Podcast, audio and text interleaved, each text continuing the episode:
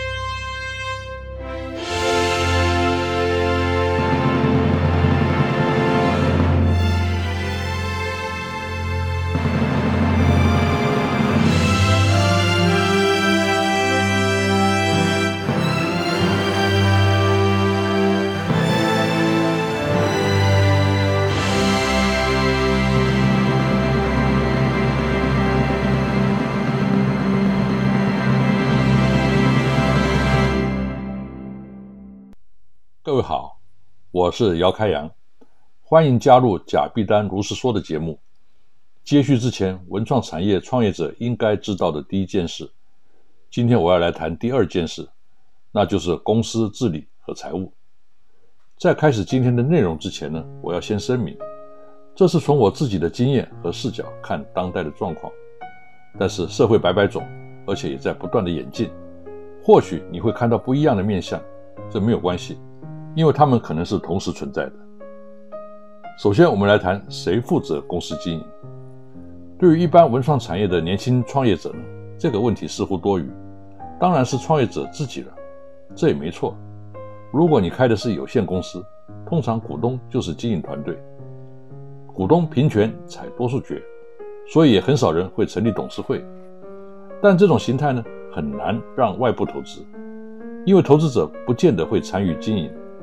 而且每个投资者投资的金额呢也不相同，不可能用股东平权多数决的方式呢，而必须依照股份的多寡来决定股权。所以，若要吸收外部的投资呢，最好是成立股份有限公司。股份有限公司呢，依法就必须成立董事会，至少三席，还有监察人。董事再选出董事长，并且由董事会委任专业经理人，也就是总经理或是执行长。很多初创业者呢，搞不清楚董事会的意义，还把它当成大股东联谊会，开会呢，只是为了应付政府的规定，马马虎虎、草率了事，这个将来呢，就会出大问题。为什么会出大问题呢？因为董事会是公司真正的经营团队，公司若出现违法的事情，被抓进去关的是董事，所以董事并不等于大股东的代表，虽然这两者呢，通常是有关联性的。在以前常被混淆，但是当现在有独立董事的制度之后呢，你就知道，董事并不一定是股东。有人会问，经营团队不是由总经理或执行长率领的吗？那个是技术性的团队。我们讲的经营团队呢，是政策性、战略性的决策团队，譬如要不要转投资或购置资产等等，高度是不一样的。当然，新创的小型公司。往往董事长兼总经理，董事会成员呢，又可能都是自己家人，这个区分呢就不会那么明显，好像不需要这么麻烦。但是如果将来公司规模扩大，原来不是问题的都可能成为问题，就算是家人呢也是一样。各位去看看台塑、长荣、大同、东元的案例呢，就可以知道了。要怎么开董事会呢？其实公司法呢都有明文规定。气管教科书呢也汗牛充栋，照着做了就没错。但偏偏呢，初创业者呢认为那些呢都是理论而轻忽，就与有心人呢可乘之机。譬如会议程序有瑕疵，董事会决议变成不合法而被推翻，甚至临时动议罢免董事长和全部董事的奇特案例呢，我都碰过。说到罢免董事，我们首先必须理解，股东身份呢是不可能被罢免的。因为财产权呢是不能用多数决来剥夺，但董事却可能被多数决罢免而且呢不必有理由，因为他是个职位。不过依法必须补偿他未完成任期的损失，就像员工的遣散费一样。这就引来第二个问题：董事应该是有几职的，而且待遇呢应该是很高的。但是在台湾，公司的董事往往是无几职，最多象征性的车马费。根据这个基准所做的补偿呢，根本无济于事。相较于董事要负的法律责任，真是不划算。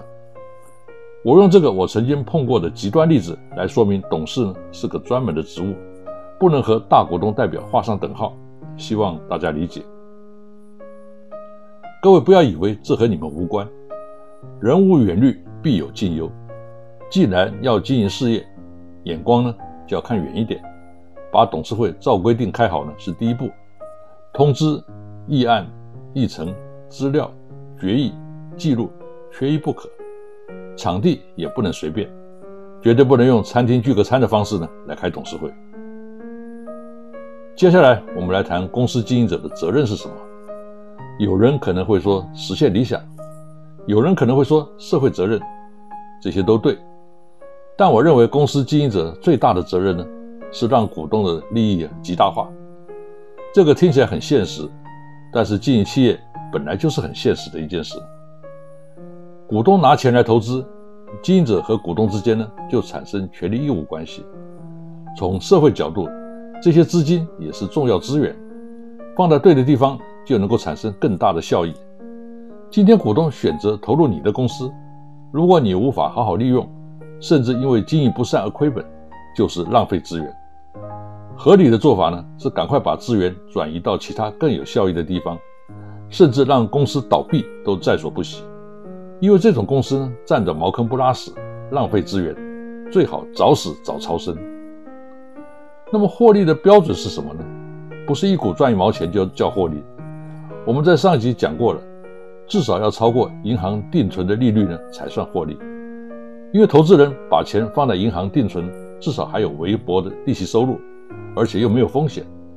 但是投资你的公司呢，就可能有经营成败的风险，当然必须有更高的获利。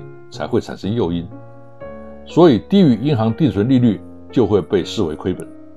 虽然现在银行利率很低，但从前呢可是很高的。这表示当时的公司获利能力呢必须更高，才能够满足投资者的回报期待。这是达尔文天眼论的思维，也是资本主义的核心精神。你说它现实冷酷都对，但是不能不承认，这是最有效益的方法。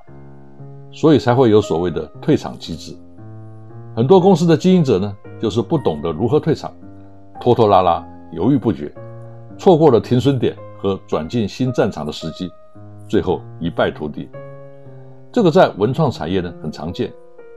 一方面是因为经营者通常缺乏商场经验，另外一方面呢是文创产业特殊的感性执着。除了股东投资的金钱。还有另外一种公司的经营成本呢，常常被忽略，那就是员工的青春岁月。一群年轻人把人生最精华的时间贡献给经营者，去实现他的梦想。如果最后以失败告终，这是多么惨重的损失！即使你有付他们薪水，但相较于人生不能够重来的代价，薪水又算得了什么？所以，公司如果无法获利，让股东和员工获得应得的报偿。那是经营者的失职。如果是因为个人的无能或道德上的瑕疵造成，那更是天大的罪恶。这个时候呢，经营者要做的事呢，就是退场，释放资金和员工去更有机会发挥效益的地方。每一个想创业的年轻朋友，都应该好好思考这个问题。其次，我要说的是，财务很重要。我发现投入文创产业开公司的年轻人呢，大部分的时间都花在产品和行销。用在财务上的精神很少，多半丢给会计去处理。然后呢，你以为今年获利很好，年底却发现根本没有赚钱，甚至亏本。我不是说会计有问题，而是发现很多人呢搞不清楚毛利不等于净利。尤其某些产业呢，固定成本很高，一个淡季可以吃掉一整年的获利。固定成本中的人事成本呢，也常有盲点。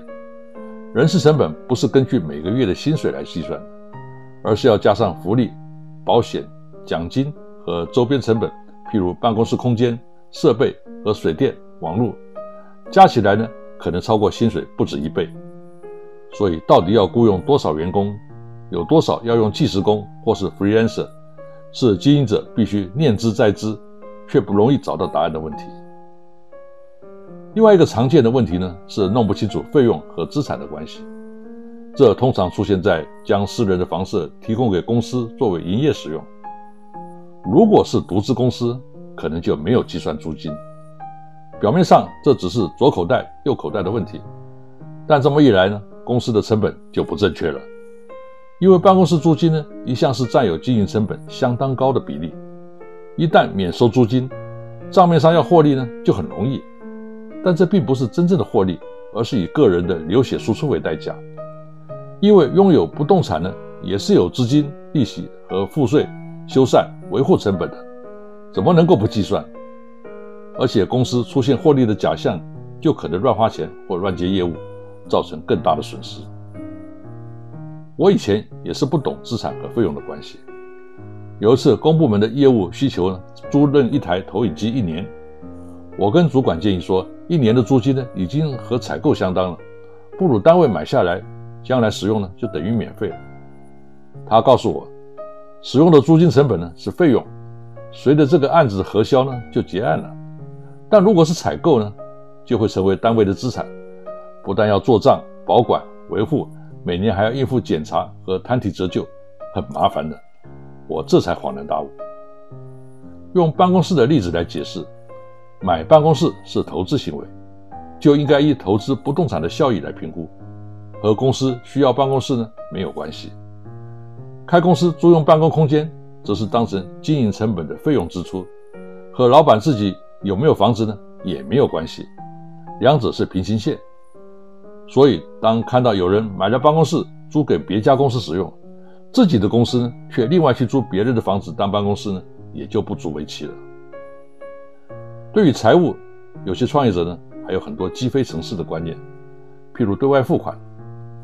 大部分公司一开业呢，就到银行去申请支票本。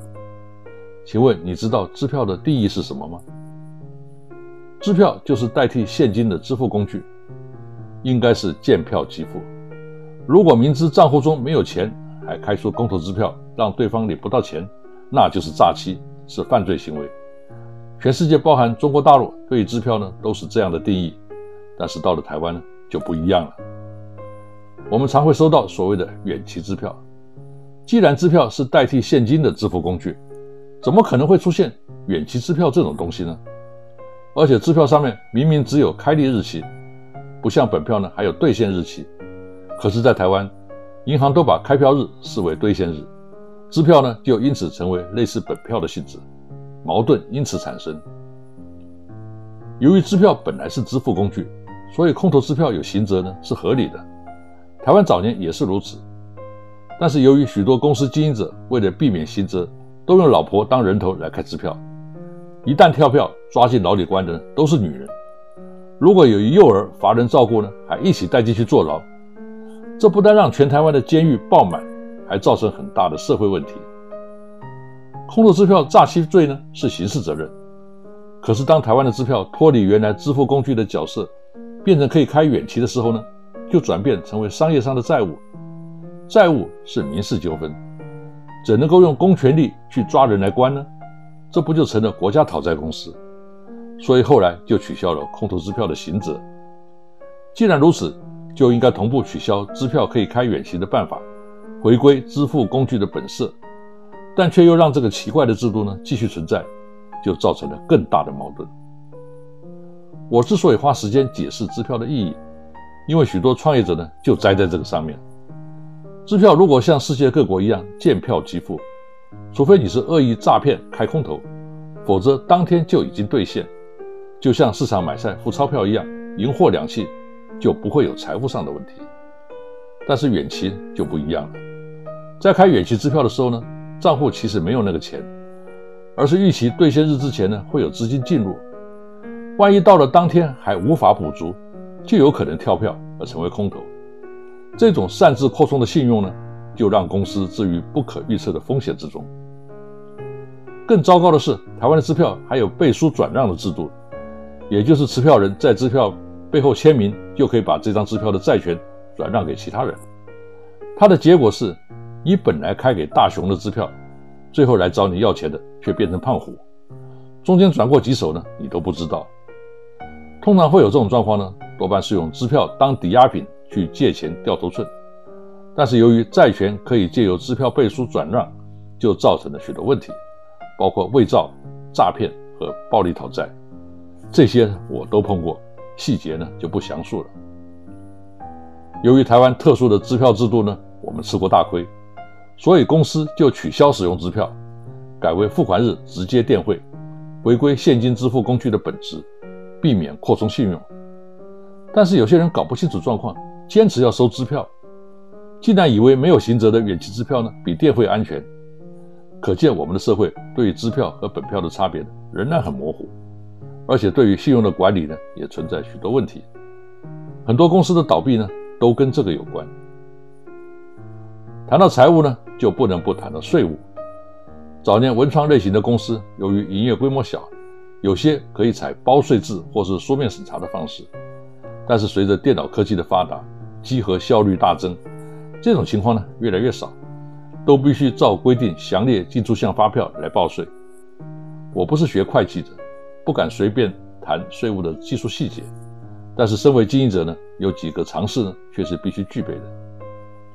所有的经营者都希望税能够缴得越少越好，这是本能啊，不必讳言。逃税虽然不可取，但合法节税呢，却不可忽略。很多经营者呢，大手大脚，缴了许多冤枉税而不自知。然后为了少缴税呢，在开发票上面动脑筋，这是很愚蠢的，因为这个最容易被查获，而且刑责不轻。税报少甚至不需要缴税，表面看起来省了纳税的钱，但这也是有后遗症的，因为报税少或免缴税，表示公司获利能力差，甚至亏本。当要到银行贷款的时候呢，就会碰壁；要接大型工程呢，也会通不过财务审查。所以呢，不必自作聪明。既然赚了钱呢，缴一点税也是应该的。一般报税还只是技术上的小问题，真正的大问题呢是行业特性、认知上的差异。譬如影视制作业，导演往往就是老板本身，是自己公司的人，所以是以薪资来报税。旁白播音员是录音室找的计时外聘，是报劳务报酬。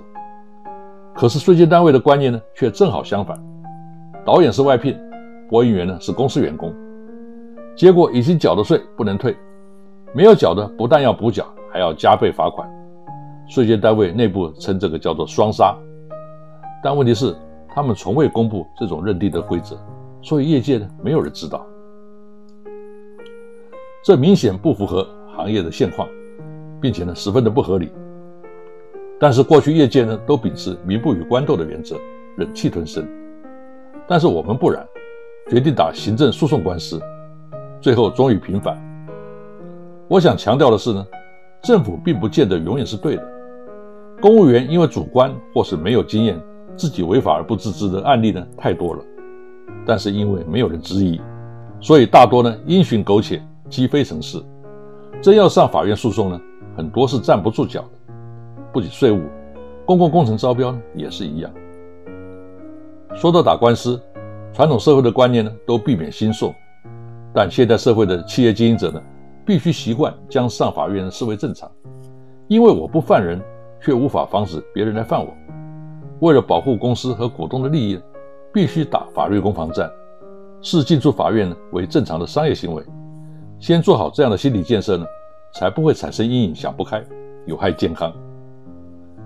以上是今天的内容，创业经营公司要注意的事情呢。当然不止这两件，但限于篇幅，今天只能先谈到这儿。未来呢，我们还要谈公司的经营管理，敬请期待。我是贾碧丹姚开阳，我们下一回再见。